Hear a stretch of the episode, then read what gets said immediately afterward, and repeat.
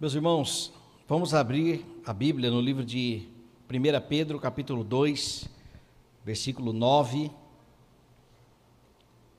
O título desta mensagem, aliás, o tema dessa mensagem é Os títulos do cristão e suas respectivas funções. Nós vamos pensar um pouquinho sobre os títulos que Pedro citou referente aos cristãos e o que significa cada um deles e como que isso pode se aplicar no nosso dia, eh, no, no tempo de hoje.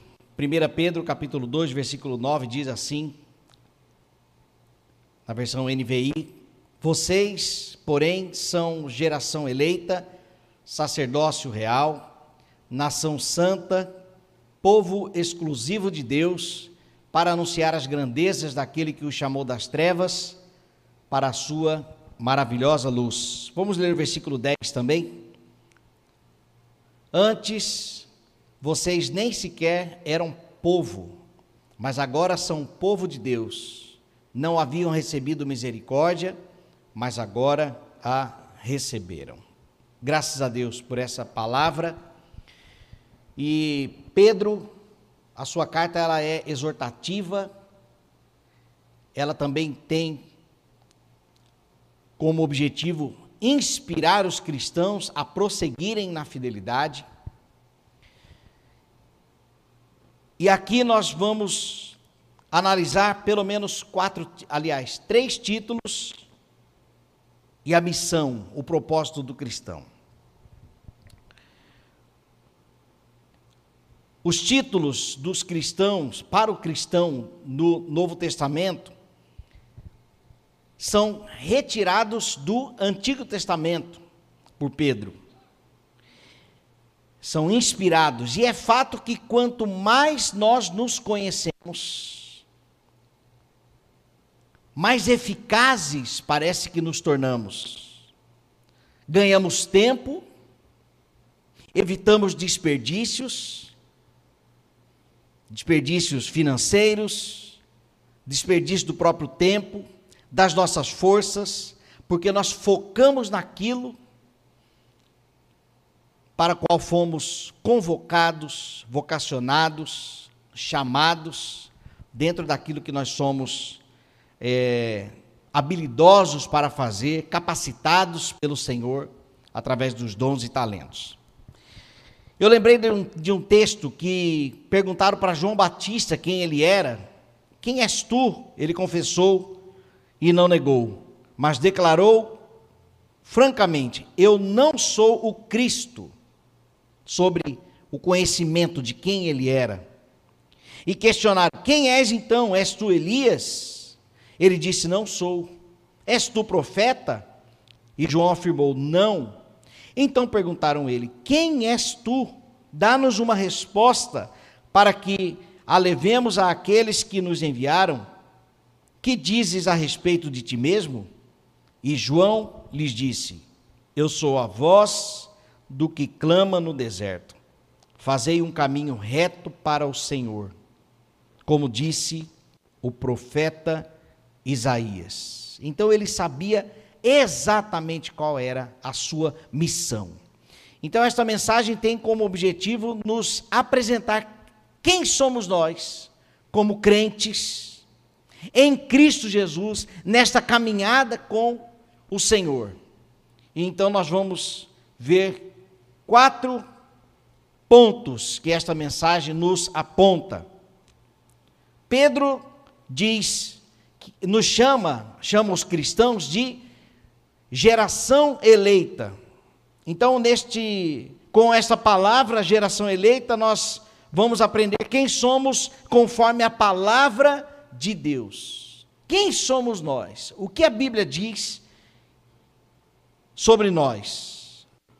Deuteronômio capítulo 4, versículos 32 a 38. Os irmãos não precisam ler porque é um texto um pouco longo, tem outros textos, mas você pode fazer a sua anotação para ler depois.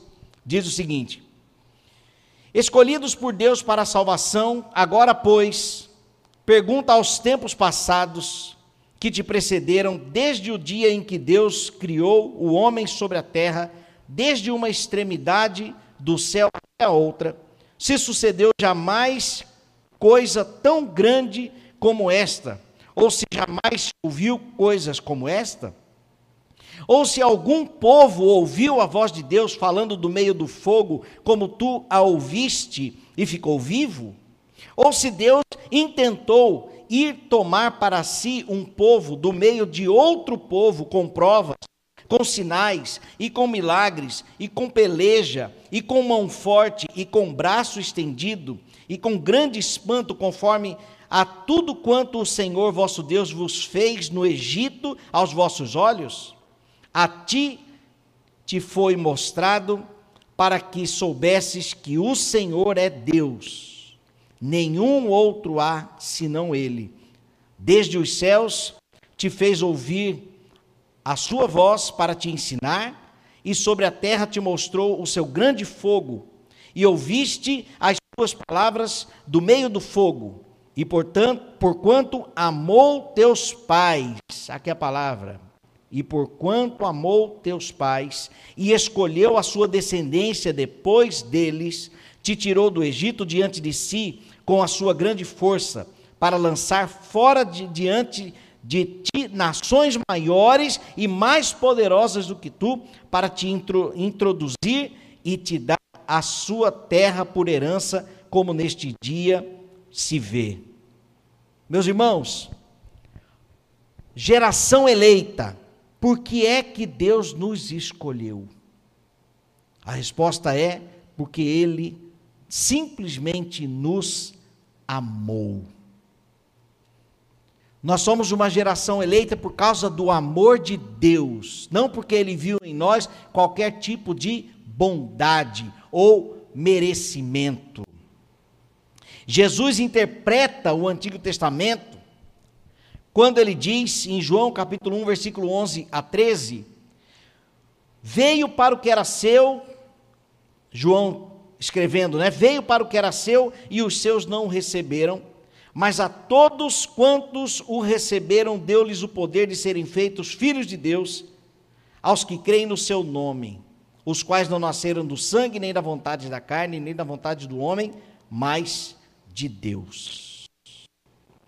O povo de Israel, a geração eleita, ela fracassou na fidelidade ao Senhor, na obediência, na insistência de tentar viver uma vida independente de Deus.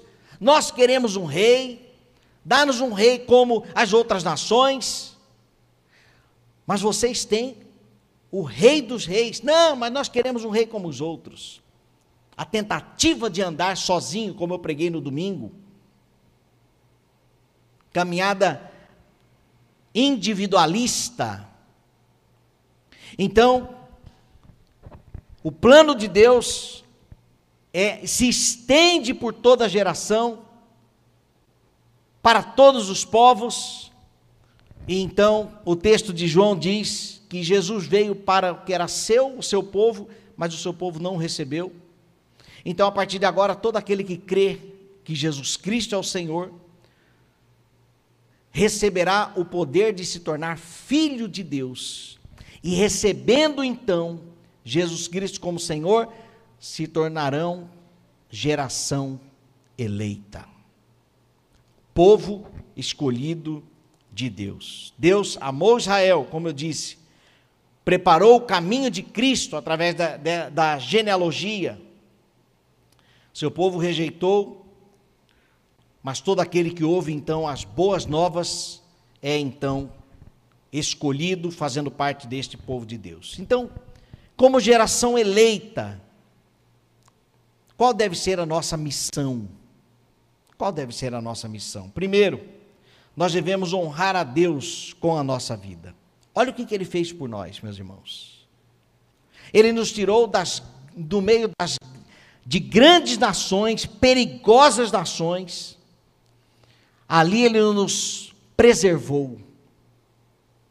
Nós estávamos no meio do Egito, o Egito aqui representado pelo mundo do pecado, a escravidão do pecado. O povo de Deus estava se tornou escravo do, do, do Egito, de Faraó, quando eles se esqueceram de José. Não foi isso? José se tornou governador do Egito, mas a Bíblia diz que as, as, as, próximas gerações se esqueceram de quem era José. Não que José tinha algum poder, mas ele temia ao Senhor. Então, quando o povo esqueceu de Deus, se tornaram escravos. Aqui fica a lição. Quando esquecemos de Deus, nos tornamos escravos dos nossos próprios desejos, do pecado, das propostas deste mundo, nos tornamos então reféns. Mas como geração eleita de Deus, nós temos que honrar ao Senhor com a nossa vida. Nós temos que honrar ao Senhor em nossos relacionamentos. Como que eu posso honrar a Deus em meus relacionamentos, sendo eu geração eleita? Fidelidade conjugal, sinceridade e respeito com os meus amigos. Desta forma eu honro a Deus. As pessoas vão olhar para mim, quando eu estiver chegando, eles se lembrarão que nós somos cristãos. Eles se lembrarão de quem somos nós. Ah, ali está chegando um homem de Deus, está chegando uma mulher de Deus. Com ele, até as brincadeiras tem que pegar leve, não porque nós somos chatos, mas por causa do profundo respeito que essas pessoas devem ter, por causa da bandeira de Cristo que levantamos. Agora nós impomos o, res, o respeito. Nós damos a devida liberdade ou não. Então a responsabilidade é nossa. É nossa. De honrar ao Senhor em nossos relacionamentos. Honramos a Deus em nossa vida devocional. Por tudo que tens feito, por tudo que vais fazer, por tuas promessas e tudo que és eu quero te agradecer com todo o meu ser. Quando nós olhamos para trás e observamos tudo aquilo, lembramos de tudo aquilo que Deus fez por nós, e eu estou dizendo, não estou falando aqui há séculos atrás, eu estou falando, olha para a sua vida, olha o que, que Deus tem feito. Deus te libertou, Deus te fez filho dele através de Cristo. E como está a nossa vida devocional? O que é a vida devocional? É o meu tempo com esse Deus maravilhoso. É o tempo que eu converso com Ele e eu ouço a Sua voz através da Sua palavra. É a minha fidelidade com os irmãos da igreja, vindo à igreja. Considerando é, a palavra do pastor Marivaldo de que realmente existem pessoas que que até devem permanecer em casa por ser grupo de risco, enfim, mas quando eu estou em comunhão com a igreja, eu estou honrando a Deus com a minha vida por aquilo que Ele fez. Eu passo mais tempo com o povo de Deus ou com o povo das outras nações? Eu me relaciono com Israel ou me envolvo com as pessoas dessa terra que nós deveríamos conquistar para Cristo? Ou será que eles estão nos conquistando? Então eu preciso honrar a Deus por ser geração eleita através da minha vida devocional. Eu preciso fazer discípulos. Porque a única razão de Deus não nos ter arrebatado até hoje é por causa da sua longanimidade para com este mundo e para dar mais tempo para que preguemos o Evangelho, para que mais pessoas se convertam, se arrependam, mudem a, a, a rota da vida, por causa da graça de Deus. E eu honro a Deus também em minha vida financeira, no sustento da obra de Deus, nos privilégios que nós temos tempo de lazer com a minha família, não fico sendo manipulado pelas propagandas, gastando, comprando o que não preciso. Não. Eu sei quem eu sou.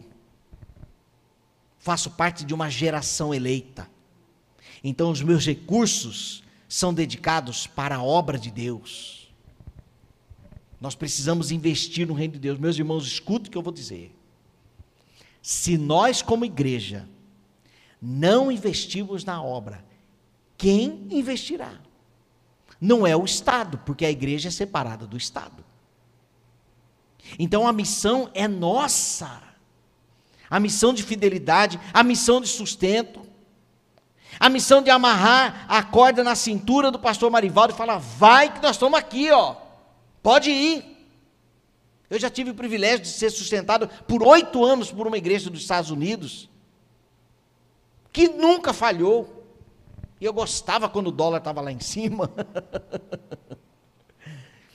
então nós éramos sustentados, e isso nos dava condições de honrar a Deus, exercendo o nosso ministério, porque havia uma igreja que estava lá sustentando, porque lá haviam irmãos que reconheciam que eram de uma geração eleita e por causa disso investiam seus recursos naquilo que é eterno. Não ficam consumindo coisas. Eu não sou contra o conforto, investir no bem-estar da família. Eu não sou contra isso, não. Não. Aliás, não é nem disso que nós estamos falando. Mas como fica a obra de Deus se nós, como igreja, não cumprirmos a nossa missão de honrar a Deus com os bens que Ele tem nos dado, os bens que Ele tem nos dado, e a sua obra, como ficará? Não, nós não temos outra alternativa. Deus nos usa. Deus nos usa. Há uma passagem na Bíblia que Jesus precisava pagar o imposto, os impostos, se não me engano é esse o contexto. Ele falou assim: joga a rede, pega o peixe e ali dentro do peixe vai estar uma moedinha na boca do peixe. Nós cristãos somos os peixes. A moeda está conosco. A moeda para o sustento da obra está conosco. Então nós temos que honrar ao Senhor com a nossa vida por sermos geração eleita. A segunda, o segundo título aqui é sobre a nossa responsabilidade diante de Deus. Pedro diz que nós somos sacerdócio real. O que, que significa sacerdócio real? Os sacerdotes existiam, exerciam dois ministérios em duas direções. Eles representavam o povo diante de Deus e representavam Deus diante do povo. Esse era o papel do sacerdote.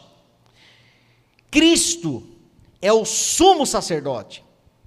Cristo adentrava a sala do trono. E agora que nós temos Cristo em nós, então, como sacerdotes, nós temos acesso livre a Deus. Este título, sacerdócio real, tem a ver com a liberdade que eu tenho diante de Deus, mas também a responsabilidade em nome de Jesus diante do povo.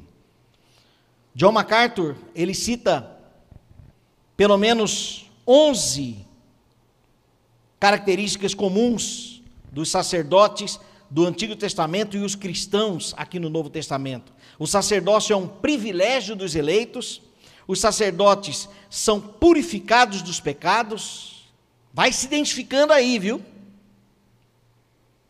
Privilégio dos eleitos, purificados dos pecados, revestidos para o serviço, são ungidos para o serviço, preparados para o serviço, são ordenados para uma vida de obediência, devem honrar a palavra de Deus. Número 8, devem andar com Deus. Nove, devem influenciar os pecadores. Olha a missão, ó, a missão de representar Deus no mundo. influenciar os pecadores, os sacerdotes devem ser mensageiros de Deus e um sacerdote tem, ó privilégio, tem acesso a Deus. É por isso que Pedro vai dizer no versículo 10: Vós, sim, que antes não erais povo, mas agora sois povo de Deus, e que não tinhais alcançado misericórdia, mas agora alcançaste misericórdia. Nós somos sacerdotes nós temos o sacerdócio real, título de sacerdote. E nós, então, somos um filho de Deus, uma filha de Deus. E o que, que significa isso? Assim como um filho tem acesso ao pai, nós temos acesso a Deus. Nossos filhos têm acesso livre a nós. Certa vez um pastor estava deitado na sua cama na hora de dormir, e ali a criança bateu na porta, pode entrar. A criança abriu a porta, fechou a porta. Pois não, papai, pode falar. Aí a criança foi chegando perto. Filho, pode pedir. O que, que é que você quer? Ele foi ali, até que ele deitou do lado do pai e falou: Pai, eu só quero estar aqui com o senhor. Eu não quero te pedir nada. Só quero estar aqui com o senhor. Nós temos esse livre acesso a Deus. Senhor, eu não quero pedir nada, só quero estar aqui na tua presença. Nós temos essa liberdade. E isso agrada a Deus. Nós podemos pedir. E Ele responde. Mas nós podemos não pedir, mas estar diante de Deus. Isso agrada o Senhor. Então, como filhos, nós temos esse relacionamento. O relacionamento com o pai é um relacionamento de dependência, ou seja, segurança, proteção, provisão, liderança. Deus está no governo, Deus é o nosso pai. Ele está no controle de todas as coisas. E essa pandemia, Senhor, o nosso Pai está no controle, amém? O nosso Deus está no controle e para nós isso não é estranho.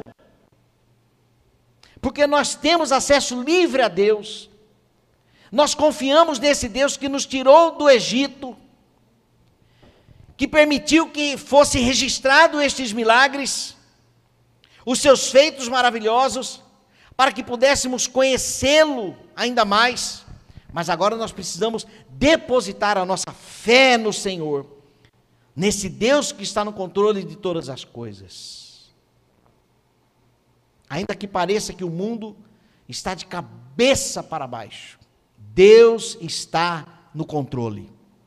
Se a Europa está vivendo uma era pós-cristã, Deus está no controle. Lá em casa nós compramos uma coletânea para crianças, história de reformadores para crianças, e nós estamos lendo Todos ali, lemos cinco, se não me engano, já.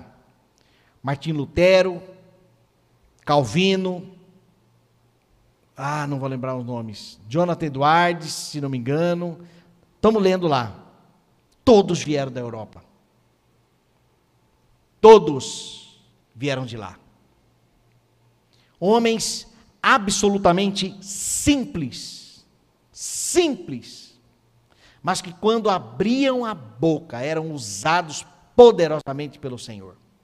Deus recrutava 10 mil pessoas, 20 mil pessoas para ouvi-los naquela época, séculos, pelo menos 5, 6 séculos atrás. Homens que confiaram no Senhor. Mas hoje nós olhamos para a Europa, realmente, uma região voltada completamente para o secularismo. Mas o nosso Deus, o Deus dos reformadores, continua no controle. Ele sendo nosso Pai, nós precisamos descansar na Sua liderança, na Sua confiança. Temos acesso a Ele e nós como filhos de Deus, sacerdócio real, devemos, como nós devemos proceder? Fiéis aos ensinos do Pai, intercedendo pelo mundo perdido e pelos nossos irmãos. Nós somos representantes de Deus na terra. Vós sois a luz do quê? Nós somos a luz do mundo. Para alguns, para algumas religiões, talvez até para praticamente todas, os protestantes são soberbos, ficam falando que eles são salvos. Nós simplesmente ecoamos aquilo que a Bíblia diz. O mundo não acabou por causa dos cristãos, ainda. Porque nós temos a mensagem. Então, como sacerdócio real, como eu tenho livre acesso a Deus, eu preciso interceder pelo mundo, pelos perdidos. Eu posso entrar na sala do trono e clamar a Deus por aqueles que estão lá fora. E lá fora eu preciso representar o Deus que está na sala do trono. Então nós temos este título de sacerdote, sacerdócio real. O terceiro ponto é o privilégio como povo de Deus, nação santa. Algumas versões diz povo escolhido, outra versão povo adquirido por Deus. Nação santa. O termo grego no original é um termo para distinguir Israel de todos os outros povos. Ou seja, o que Pedro está dizendo aqui é: vocês não são como todo mundo. Vocês são povos comprados. Vocês não pertencem mais a vocês. Povo adquirido por Deus. Povo exclusivo de Deus. Por isso, nação santa. Santo significa separado por Deus e para Deus, para a obra de Deus. Lembro mais uma vez daquela passagem que Jesus disse para os discípulos: Se vocês querem ser meus discípulos, façam as contas, para saber se vocês vão conseguir construir a torre. Ali o contexto de Jesus é sobre fidelidade a Ele. Uma pessoa vai construir uma torre, não precisa antes sentar para fazer as contas para saber se o dinheiro vai dar? Porque se vocês não, não terminarem a construção, as pessoas vão passar e vão ficar dando risada. Ou então alguém que vai para a guerra não precisa saber quantos cavalos tem aqui primeiro antes de guerrear, porque senão você vai de qualquer jeito lá, você vai apanhar lá. Então ele diz: vocês querem ser meus discípulos? Faça as contas, você vai conseguir chegar até o fim? É isso mesmo que você quer? Então, como nação santa, nós fomos separados por Deus para Deus, mas para uma missão, que é o próximo ponto que nós vamos falar aqui. A vida não pertence mais a nós. Nós temos todas as regalias de um de um reinado, todas as regalias. Nós temos o melhor alimento, o melhor lugar, nós temos segurança, nós temos proteção, nós temos provisão, sim ou não? Nós temos tudo isso no Senhor. Agora, nós não podemos fazer tudo o que queremos. Porque nós estamos em um ambiente que não pertence a nós. Nós estamos num reino de Deus. E nesse reino existem responsabilidades, direitos e deveres. Né, casa do meu pai eu faço o que eu quiser. Uhum. Não faz não. Em casa eu aprendi que, ó, quando você chegar na casa dos outros, não sai abrindo geladeira. Meu pai falava, não sai abrindo a geladeira. Ou seja, existem regras. E por que que na casa do Senhor, ah, mas eu acho que é assim mesmo, não é a sua opinião, nem a minha. Existe um manual de fé, um manual de regras e práticas que nós devemos cumprir como nação santa. Se nós formos separados para Deus e por Deus, Deus, qual é a minha missão? Eu preciso saber. Quando eu mudei de apartamento agora, eu cheguei lá e falei assim: aonde está o regimento interno do prédio? Eu preciso ler. Por quê? Eu preciso saber como que funcionam as coisas aqui dentro. E na vida espiritual, como que funciona? Nós precisamos saber. Temos todas as regalias do nosso Pai, o Rei dos Reis, o Senhor dos Senhores. Mas isso não nos dá a liberdade de viver do jeito que queremos. Então nós fomos, nós temos o privilégio como povo de Deus, todo privilégio. Nós não somos como as, o povo do mundo, nós não somos mais, nós éramos, mas não somos mais.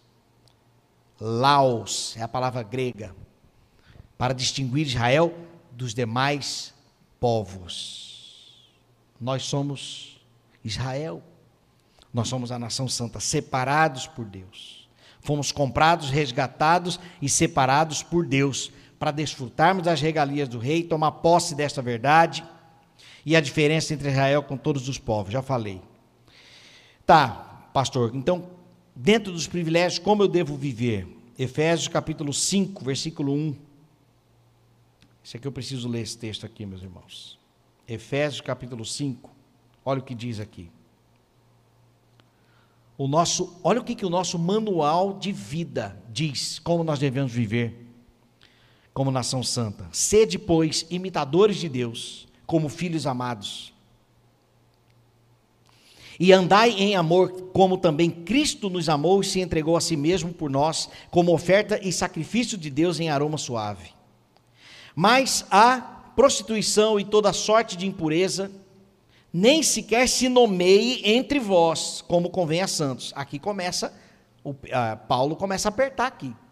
Apertar entre aspas, está ditando como deve ser. Né? Versículo 4: Nem baixeza, nem conversas tola, nem gracejos indecentes com coisas essas que nem convém, mas antes ações de graças, vamos embora. Porque bem sabeis isto, que nenhum devasso, ou impuro, avarento, que é idólatra, tem herança no reino de Cristo e de Deus. Ninguém vos engane com palavras vãs, porque estas coisas, porque por estas coisas vem a ira de Deus sobre os filhos da desobediência. Portanto, não sejais participantes com eles. Pois outrora, olha só, olha, olha nós aqui, ó, antes de sermos nação eleita, outrora erais trevas, mas agora sois luz no Senhor, andai como filhos da luz. Versículo 9. Pois o fruto da luz está em toda bondade e justiça e verdade. Vamos ler até aqui. Eu ia ler até o versículo 20. Meus irmãos, esta narrativa de Paulo é o nosso manual de como nós devemos viver, sendo nós, é, tendo nós este título de nação santa. Nós cantamos isso. Nós batemos no peito, nós, temos, nós somos a nação santa. Mas nós não podemos esquecer do nosso papel, o título e as respectivas funções. E para encerrar, a nossa missão no reino de Deus. Deixa eu recapitular aqui. Eu gosto de, de ir repassando. Quem somos conforme a palavra de Deus? Geração eleita. A nossa responsabilidade diante de Deus? Sacerdócio real. O privilégio como povo de Deus? Nação santa e agora a nossa missão no reino de Deus. Nós fomos chamados para anunciar. Versículo 9. Nós fomos chamados para proclamar as virtudes daquele que vos chamou das trevas para a sua maravilhosa luz.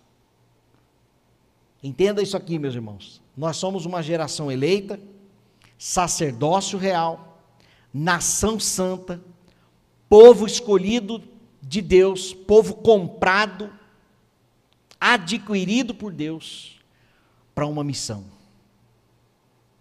Saibamos quem somos nós, os privilégios que nós temos como cristão,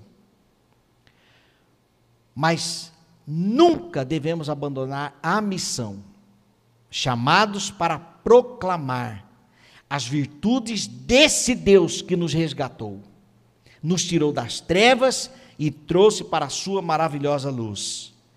Então aqui nós somos chamados para anunciar o caráter de Deus, falar dos seus feitos é, poderosos e nobres, a redenção pela morte e ressurreição de Cristo. Agora tem um detalhe: se eu sou chamado para anunciar as virtudes de Deus, eu preciso conhecer esse Deus. Nós precisamos conhecer o nosso Pai. Nós só vamos anunciar aquilo que nós sabemos. Somos chamados para adorar esse Deus, para estarmos na presença dele como aquela criança no colo do Pai. Pai, eu só quero estar aqui. Isso é o ato de adoração. Deus, eu estou aqui diante do Senhor para cantar ao Senhor, para te adorar através dos cânticos, para te adorar através das ofertas, para te adorar através da minha oração, da minha alegria. Deus, como tu és poderoso. Quando eu contemplo a tua grandeza, a tua criação, a tua misericórdia, quando eu olho para a história, quando eu descanso no teu governo, no teu controle, eu te adoro, ó Deus, porque eu sei que tu estás acima de todas as coisas. Nós somos chamados para adoração. A adoração é quando do coração transborda as benignidades sobre Deus. Mas para isso nós temos que andar com Ele. Nós temos que conhecê-lo. Quando nós andamos com Deus, nós testemunhamos de milagres. Quando nós caminhamos com Deus, assim como os discípulos de Emaús, coisas novas acontecem, coisas novas nós aprendemos. Os nossos olhos se abrem o nosso coração queima, o nosso coração arde. Não foi isso que os discípulos falaram? Quando Jesus falava, seu coração não ardia. Essa experiência só acontece com quem anda com Deus. Por onde você tem andado? Com quem você tem andado? Para quem você tem dado ouvidos? O que você tem dito? Nós somos chamados para adorar a Deus mas eu só vou conhecer esse Deus, conhecer as razões para adorá-lo, se eu andar com Ele. E nós somos chamados para anunciar as virtudes. Meus irmãos, o anunciar as virtudes não se resume em pregação do Evangelho. Anunciar as virtudes significa exatamente ensinar as pessoas sobre Deus. E nós não ensinamos da noite para o dia. Não significa que nós não vamos pregar o evangelho para as pessoas que nós nunca mais vamos encontrar, talvez. Que a pessoa pode se converter, vir para a nossa igreja e nós temos o privilégio de caminhar juntos e sermos usados por Deus, por Deus para ensinar a palavra a essas pessoas. Né? Mas nós temos que ir além. Pregar o evangelho, mas dar o nosso contato para que essas pessoas nos procurem, ou nós peguemos o contato das pessoas para que nós possamos caminhar juntos. consequência disso, batismo. Pastor Marivaldo não escolheu a dedo, vem cá, vamos batizar, toma aqui água. Primeira vez, vem aqui. Não. É uma jornada, é uma caminhada de ensino, até levar a pessoa a tomar a decisão de caminhar com esse Deus de Israel, com esse Deus que transforma o ambiente, tira-nos, Salmo 40, tira os nossos pés de um tremendal de lama e firma os nossos passos sobre a rocha. Então nós temos que testemunhar, nós temos que compartilhar a nossa experiência. Então nós somos chamados para conviver também com o povo de Deus. Essa história de desigrejado, essa história de que eu não preciso da igreja, cuidado. Cuidado. A Bíblia, as epístolas foram escritas para a igreja de Cristo que estava reunida. Os livros do Apocalipse, as cartas das, para as igrejas do Apocalipse, quem tem ouvidos para ouvir, ouça o que diz, o que o Espírito diz à igreja. As cartas foram direcionadas para um grupo de pessoas que ali havia um mensageiro de Deus, que era o pregador, um anjo de Deus. Então a igreja sempre na história ela se reuniu. Havia a comunhão a coinonia do, do povo que levantou a bandeira de Cristo. Não, hoje, hoje os tempos mudaram. Deus continua sendo o mesmo, a sua palavra também.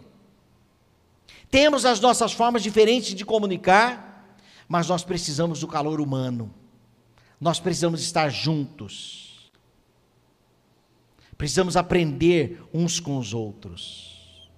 E a nossa caminhada, ela precisa ser constante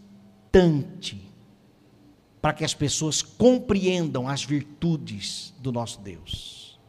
Porque nós quebramos paradigmas, quebramos culturas, crenças, valores, princípios, conceitos sobre Deus que essas pessoas têm. Nós, nós somos filtrados pela palavra de Deus a palavra muda a nossa concepção sobre Deus, sobre os assuntos de religião, sobre espiritualidade. Enquanto lá fora as pessoas não sabem disso. Elas falam e elas vivenciam aquilo que elas aprenderam. E na maioria das vezes aprenderam longe da Bíblia. Aprenderam lições que não tinham a ver com a verdade. Como nós vamos anunciar as virtudes? Ensinar as verdades sobre Deus em apenas um encontro? É preciso muito mais. Não se esqueça, volte para casa com estes títulos. Você já recebeu um título, né? Volte para casa com esses títulos. Guarde isso no seu coração. Você tem um título de geração eleita. Você tem o título do sacerdócio real. Você tem o título da nação santa. Junto, eu, eu ajuntei aqui nação santa com o povo escolhido de Deus. Você tem esses títulos, todos esses. Mas no rodapé de cada título está escrito a sua missão. Você tem todos esses títulos para anunciar as virtudes daquele que deu esses títulos a você. Amém? Temos a nossa missão, a nossa responsabilidade. Mas somos filho de Deus, filhos de Deus. Então nós temos todo o privilégio diante do Pai mas a missão também. Para encerrar, lá em casa nós temos os momentos de brincadeira. Meu menino levou agora de tarde o pimbolim. Um brinquedinho dele de pimbolim. Pai, vamos fazer o campeonato aqui? Vamos. Jogamos lá a bolinha e tá, tá, tá, tá, tá. Brincamos. Privilégios com o pai. Estar junto. Mas aí a, a Priscila, né? a mamãe virou e falou assim: agora é hora do banho e do jantar. Acabou a brincadeira. Não é, não foi assim tão belo que ah, sim senhora e fechou tudo e não, não foi tão bonito assim, né? Mas há um momento de estarmos juntos com o pai, mas há um momento dos deveres de casa os deveres como cristãos. Vamos orar? Ó oh Deus, tantos títulos abençoados, ó oh Deus, que o Senhor nos, nos entregou. A pergunta daquela canção, por que me resgatou? Por que me trouxe aqui? Por que me queres, Deus? Tanto assim Se contra o céu pequei, e contra ti também, ó Deus. Por quê? Obrigado, Senhor, pela tua graça, pela tua misericórdia. Obrigado por, por cada um destes títulos. Obrigado pela restauração que nós temos em Cristo, a redenção que temos em Cristo. Obrigado pelo acesso livre que nós temos ao Senhor. Obrigado a Deus por, pela responsabilidade que nós carregamos em sermos representantes do Senhor na terra. Ó Deus, ajuda-nos na missão de compartilhar a tua grandeza, o teu amor para este mundo que caminha sem rumo, para estas outras nações, que estas também venham saber que todos quanto recebem a obra de Cristo na cruz têm o poder de serem também geração eleita tem o poder também de serem nação santa por causa da tua graça que se estendeu para todo o mundo. Usa-nos também, ó Pai, como igreja do Novo Testamento, para anunciarmos as virtudes do Senhor que nos tirou das trevas e nos trouxe, nos trouxe para a maravilhosa luz. E que esta esperança que temos, e que nos faz deitar todas as noites em paz, tranquilo, sabendo que o Senhor nosso Deus está no controle da história, no controle do mundo, que estes também possam desfrutar dos privilégios dos filhos de Deus. Esta é a nossa oração em nome de Jesus. Amém. Graças a